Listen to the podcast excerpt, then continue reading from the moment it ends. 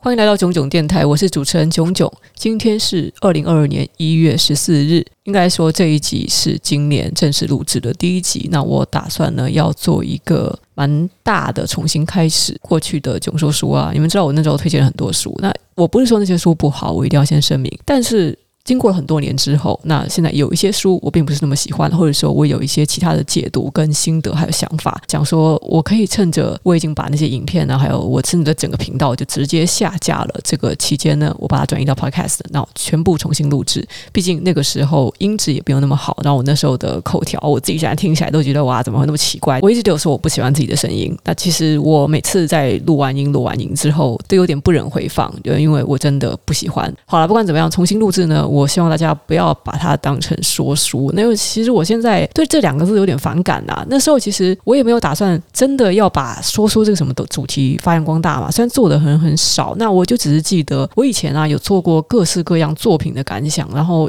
有人就一直要求我说：“哎，你可不可以也用影片的方式来介绍你喜欢的书呢？”因为我看你的部落格以前有写很多的读书心得啊。对，没错，那时候其实我的创作是一直以读书心得为主的。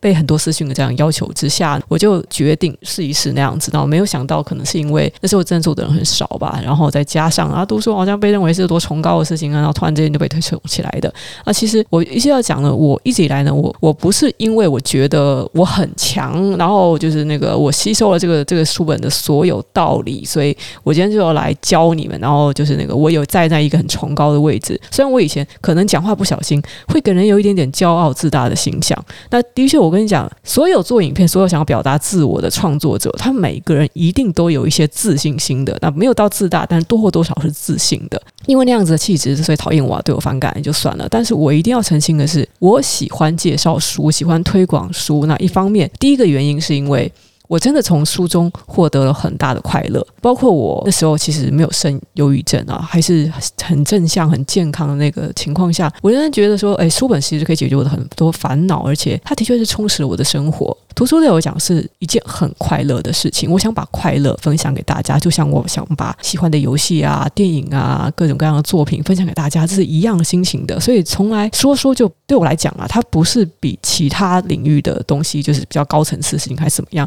只是后来我有想说，哎，发现呃，反正很多人都觉得说书很无聊，然后的确说书的群众呢也比较呃，怎么讲，就是愿意接受深度的内容。那我觉得这样子的 TA 对我来讲是一个我可以去更舒适的。去相处交流的一个族群，所以我后来才有做比较久的说书，可以坚持的下去。那呃，至于有很多人要有各种奇怪的解读啊，就是就是我很自以为是啊，我自命清高怎么样？那我后来想想，哎，随便他们去讲啊。要是我说的话，其实我现在有点后悔。我在一个就是他还是属于这么小众的，算什么冷门主题的时候，我不小心做到了 top，所以就实在是树大招风。然后再加上我并没有很好的去处理各种各样的人际关系。然后有第二个理由，是因为哦，大家都知道我以前是在出版社工作的嘛，在出版社工作期间，其实算是我蛮快乐的一个工作经历。虽然说薪水没多高，工作环境也不是那么好，每天都爆肝啊，爆到死。但是我真的是很喜欢这个产业，因为我喜欢书嘛。那个时候，我个人觉得，就是我们产业的同仁，这次我做那么辛苦，是因为台湾的书市就是不景气，而且是一年比一年不景气。我们要想出各种行销的花招去复苏这个书市，但是往往徒劳未果。所以，也许那时候吧，我太自以为是了吧。我以为，哎，那时候我身为一个蛮有影响力的网红，然后开始做影片的，也许我可以用影片的方式让大家爱上阅读，然后重振这个舒适，让大家重新想起阅读依然是一件这么美好的事情，然后去买一本书，让出版社的一些值得被发掘的书，那些好书的价值能够被发现，呃，出版社赚钱，出版社员工薪水也可以稍微好看一点点。我真的就是很单纯的，只是因为我在那个产业工作过，我想要为此奉献些什么。毕竟那些同仁现在都还是我的老朋友，我们都还时时的有联系，那就是我开始说书的第二个原因。好，不管怎么样，我想把这个系列重新开启，但是我不希望大家把它当成说书，所以我把它从标题拿掉了。那今天我再重新讲阿德勒《被讨厌的勇气》这本书啊。我我有点忘掉了是多少年前，那时候很夯的系列，那并不是我带行他的。那时候如果你有逛书店，你会注意到说书架上根本到处都是阿德勒心理学，然后会有被讨厌的勇气。我觉得是因为他这本书实在是那时候原神的行销做得很好，就那个啊，你的地方又有勇气啊，然后又被讨厌，哇，就是当时是走一个诶，好像有点标新立异的这种精神的感觉，就像现在很多什么从中国大陆引进来的书籍也都有这种感觉嘛，对不对？有一本什么，你的善良必须有点锋芒哦。我们就想，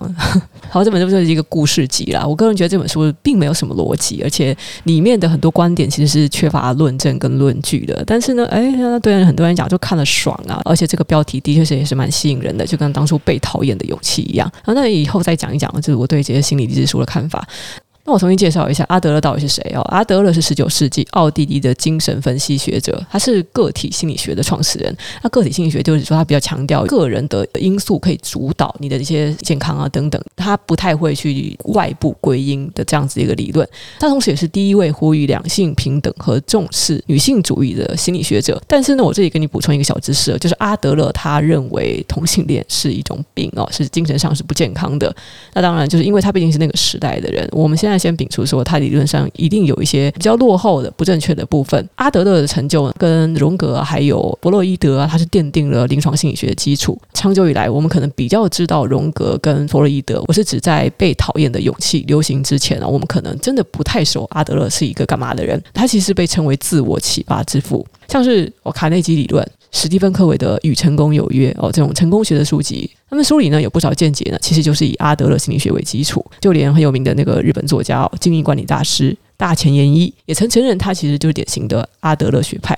可见阿德勒理论呢，其实还一直在产生影响。可是作为这个所有理论的源头的阿德勒大师啊，一直没什么人知道。为什么阿德勒在那个时候开始红起来了？就是因为日本的哲学家岸见一郎和自由撰稿者古贺史健两个人合作著写的一本，算是比较面向大众的通俗心理励志兼入门心理学书籍，然后就被讨厌的勇气。它跟许多的心理励志书籍一样，它其实是充满着正能量的呼吁啊。例如说，你看它的书名，你就会知道嘛，它的核心内容就是教导你不需要在意他人的看法。你如果有勇气去被讨厌的话，你就可以减少不必要的烦。恼继而就朝着幸福美满的人生迈进。那这本书呢，它当时它最大的特色就是采取对话的方式，然后就给年轻人，他性格叛逆啊，然后也是蛮不成熟的，跟一个长者认识了之后呢，这个长者就是阿德勒理论的信仰者。那年轻人一开始就是不信这一套嘛，所以他就是对他层层递进的质问，然后最后他慢慢的被他说服了。就是通过这样子的对话，这本书逐步的引导了读者去了解阿德勒心理学的中心思想，但实际上里面还是有一些超意的部分哦。呃，如果实际上有去读阿德勒本人的著作的话，还是会。发现被讨厌勇气，他有一点点超译啦，倒不是说完全讲错了，但是他只是把这个心理学的一个非常非常小的部分无限的扩写，然后扩写成一整本书，然后你以为阿德勒好像就只讲了这一件事。但总之呢，这本书二零一三年他在日本出版之后是非常受欢迎，被称为励志神书。现在看起来啦，这本薄薄的小册子呢，它是把一个。简单的道理能讲完的东西，硬要拖得唠唠长，讲那么多话，而且尤其是那个年轻人的个性啊，我还是很讨厌的。我在第一次听这本书的时候，我认为他是强在这种由浅入深、稳扎稳打的步调。但等一下，我想要补充一些东西。扮演提问者的年轻人，实际上他扮演就是对人生怀有疑问的读者。这本书他当时。做的最好一点，算是因为年轻人他一个接着一个问题，算是遵循着呃相对严谨的逻辑啦，所以让读者是不是就有一种哎，刚想问这个问题，这个年轻人问了，然后我接着还有一个问题，这个年轻人刚好也问了，然后长者也回答了，我好像哎，我可以带入这个角色，好像在真的跟那个长者对话，然后我就慢慢的被说服了。全书内容分为五页哦，夜是夜晚的夜，就是经过五个夜晚的对谈之后，年轻人之后就是被长者所说服了，从此以后他就过得幸福快乐。阿德勒心理学之所以能够和正向激励产生连结，首先，阿德勒认为心理创伤是不存在的。如果这种东西真的存在的话，不同人遇到同一件事情，那反应应该是一样的啊。但是每个人遇到同一件事情，可以差别很大。那有些人就是吃了苦之后啊，变成酸民啊，成天在那边呃就靠北靠老母啊，然后说把一切都归罪于外在，然后就就是浪费了他们的一生。而有些人呢，即使走过悲惨遭遇，反而是变得越来越正向，他觉得哦，这一定是老天要我吃苦啊，我要感谢让我。吃苦的这些贵人啊，每一个攻击我的小人啊，实际上都是贵人啊，好像就是不仅像是喝了鸡汤，还像打鸡血一样的，非常的积极向上，然后最后呢，走向了成功快乐的人生。就是因为这样子的一个区别呢，阿德勒认为创伤这种东西是某些人遇到不同事的不同反应，就是对记忆的不同认识。那所有人后天形成的人格性格，全部都是基于对记忆的不同反应和认识。阿德勒理论比较轻忽那些外在事物的影响力，认为所有人都是可以改变自己的。我们只要改变自己的性格，改变自己对事物的看法，我们就可以改变自己的人生。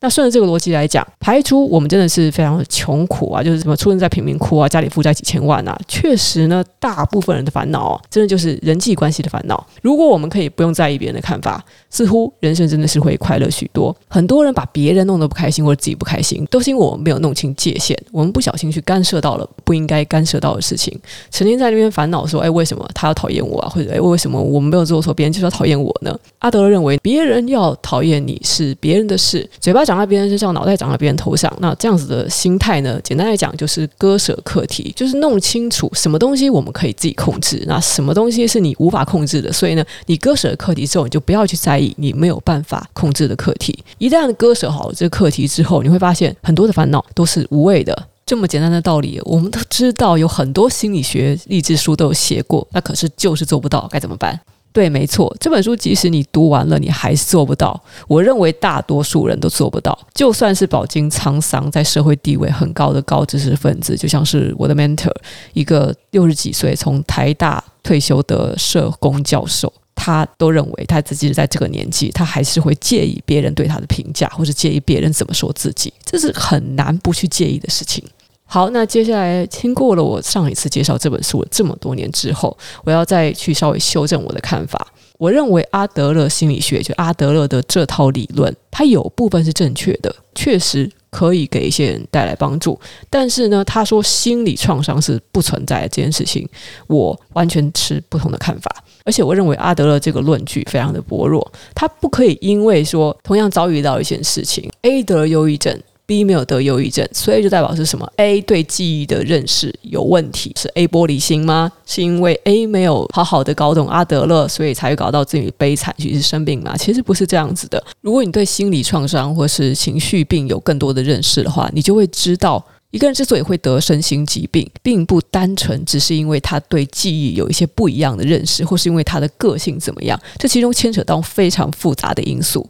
像是贫穷或是富裕的环境因素，像是外在有没有给予他足够资源的这样子的外力因素，再或者是当下他到底面临了怎么样多重的压力，其实我们是没有办法去笼统的判断两个人或是三个人他遭遇的是百分之百一模一样的状况，所以这个论据是永远不可能成立的。没有得忧郁症的人，他可能当下他受到的那个压力感受，甚至他那个痛苦的感受，其实是一样的。但是我们每个人的机遇不一样。比如说，这个人他可能在他的基因中，呃，他的脑袋呢一时承受了一些压力之后，他的内分泌可以很快的调节过来，也就是生理构造的不同。有些人的大脑，他们天生是容易产生忧郁症，那有些人就是不容易。像我们稍有点生物常识就知道，人之所以能够很快的振奋起来，或者我们自然而然的感到平静的快乐，是因为血清素在帮助我们调节。人如果一旦缺乏了血清素这个重要的化学元素在脑内分泌的话，它在自然情况下是会情绪低落，而且没有办法、没有动力去做任何事情的。这就是身心疾病所会造成的一个结果。有些人在遭遇一些外部的事件刺激之后，他可能一时承受到了非常大的压力，可是他有基因上的优势，就是脑内的分泌很快的恢复了平衡，让他去正向思考，负面的想法也不再扩散。然后再或者是他周围有环境的力量，比如说他的老朋友跟他谈心啊，他的家庭机能可能是十分的健全的，他有伴侣跟他讲讲干话，帮他疏解心情，他的父母也是无条件的支持他，然后帮助他撑过了，包括说像是外面的霸凌啊、舆论啊等等的压力力。力，因此并没有造成他的心灵创伤，然后或者给他造成的 PTSD 那种很长远的后果，所以呢，他就从压力中站起来了。所以阿德勒理论的最大缺陷，在我看来，是他非常武断地排除了所有的外部因素。但是实际上，我们人类根本就不可能排除所有的外部因素，对他的呃成长历程去做一个总结。人对一件事情的反应，会不会有心理创伤，以及他这个心理创伤的这个痊愈的时间长短，也都是会涉及到千千万万个因素。阿德勒理论，他把很多的事情单纯化。他虽然可以让一些人把事情想得简单一点，然后你就快乐一点，但是同时呢，他是不能解释我们发生的这些伤害。你如果让一个中重度忧郁者的人听阿德勒理论的话，对他不会有任何改善。因为对他来讲呢，就是他的生理脑袋已经生病了，你却还要再继续指责他，你为什么不快乐？你为什么要做外部归因？啊，全部都是你自己的错，你就对记忆重新认识嘛？啊，你就坚强一点行不行？你没有办法对生病的人这样说。这也许也是为什么那么多中重度的忧郁症患者读阿德勒之后，不仅没有变得快乐，反而变得更忧郁，甚至有点生气，因为这个理论并不适用于他们。但其实本来就是这样子。阿德勒他并不是唯一的一套心理学理论，然后他也不可能是唯一的正确答案。我们人生寻找快乐、寻找解答，一定是寻找不同的理论、不同的方式、不同的治疗方法，然后寻找到一个适用于自己的。在我看起来，阿德勒理论是一剂猛药。那也许有些人可以，但是有些人就是不行，可能还会因此重伤。好，那这是我对阿德勒理论的最新的认识。最后呢，我认为如果要全面的呃比较深入的就认识阿德勒心理学，而不是去读那些超译的书籍的话，其实读阿德勒心理学讲义就够了，跟市面上那么各种阿德勒衍生作品是不一样的。阿德勒心理学讲义就是阿德勒本人写的，所以呢，你对这套理论有兴趣的话，就去看作者本人写的书。这套讲义一点都不会难懂，他行为就非常的浅白，有时候就只是简单的把他的想法说出来，也没有什么专有名词会把你搞得头昏脑胀啦。很多的案例，然后再说出他的分析，然后再做出他的那个看法。但是当然你看完你会觉得，嗯，那就只是阿德勒的想法，其实是缺乏实证的。所以呢，这些东西是看你要不要去接受，它其实并不算是一个很严谨的论证啦。那有些部分当然还是会有帮助的，就比如阿德勒他提出啊，童年的记忆会影响到一个人的性格养成。现在公认的心理学方法都知道要这样子啊。不愉快的童年要用一生去治愈嘛？一个人在小时候遇到什么事情，他长大后他性格一定会变得影响，然后他最初遇到这件事情的反应，或是他家长那时候的反应，也会影响到他后来去怎么反应这件事情。阿德勒在他自己的书就是反反复复的提出这些案例，这些案例呢，就最后就回归到他的理论。这些理论如果你相信的话，对认识自己应该是有帮助的。阿德勒心理学讲义共有十二讲，涵盖范围大概像是什么自卑情节啊、优越情节啊、早期机遇、现在性格啊、梦的解析啊、爱情、婚姻和性、爱情、婚姻和性的这个部分，它里面有特别提到说，哎，像女同性恋，也许是出生于一个父权家庭等等的，我觉得有点以偏概全的理论啊、呃。现在在读，我们就笑笑就好了，毕竟那个是比较落后的想法。阿德勒是过去的人嘛，但是这本书还是在市面上，你能够全面认识阿德勒心理学的，还算蛮值得入手的一本书。直到现在呢，其实我都还不太爱处理人际上的烦恼。但是，随着我现在年纪也快三十六岁了嘛，那我觉得这些年来，我乍看好像交到了很多朋友。可是，诶，很多朋友是在风光的时候主动接近我，然后我没有在舞台上，他们就一个一个慢慢的疏远了我。啊，有些人我也不知道他们主动来加我好友之后，然后还继续跟我好友，但是明显已经没有再跟我按赞或互动了。他们留着要干嘛？我也不知道该不该删他们。